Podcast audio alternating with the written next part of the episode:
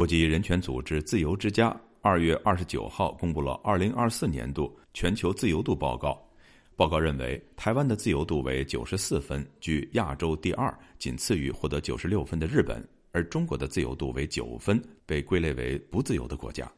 请听记者唐媛媛的报道。本周四，国际人权组织自由之家连续第五十一年公布了二零二四全球自由度报告。这份报告针对全世界两百一十个国家和地区的公民政治权利与自由度进行了评比。报告显示，二零二三年的全球自由度状况不佳，因为多地发生武装冲突以及存在民主缺陷的选举，全球自由状况正在经历连续十八年的衰退。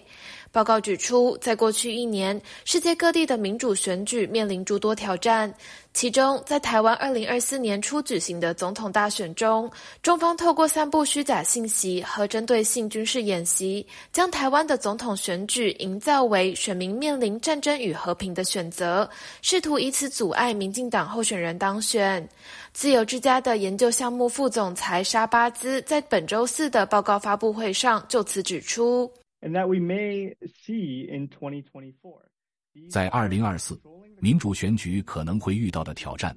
包括执政者限制选举竞争、改变选举规则、运用国家资源赢得选举、挑战选举结果以及境外势力影响选战。报告同时指出，在主权存有争议、民族自觉遭受阻碍的区域，当权者有更高的几率对不同政治信仰、种族和宗教的民众实施压迫。其中，北京当局在今年公开推翻“一国两制”有关保障公民权益的承诺。自二零二零年实施港区国安法后，香港市民参与政治的权利被进一步剥夺。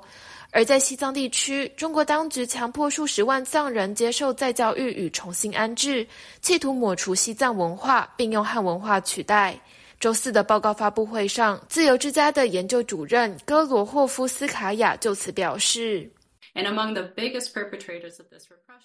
迫害基本人权的最严重加害者之一是中国共产党。在西藏，光是去年就有一百万名儿童被迫与他们的家庭分离，他们被安置到公立的寄宿学校，强迫学习汉语及汉文化。在香港，中国共产党逮捕记者、民主捍卫者以及异议人士。亲北京的立法会还通过修正案，取消了大部分直选区议会席位。使得香港民主参与的最后途径被关闭。在过去的十年间，香港的自由度降低了二十六分。在满分一百分的评级中，自由之家二零二四年的上述报告将中国的自由度评为九分，中国被再度归类为不自由的国家。台湾的自由度评分则为九十四分，被列为自由地区。以上学者音频由人工智能代读。自由亚洲电台记者唐媛媛华盛顿报道。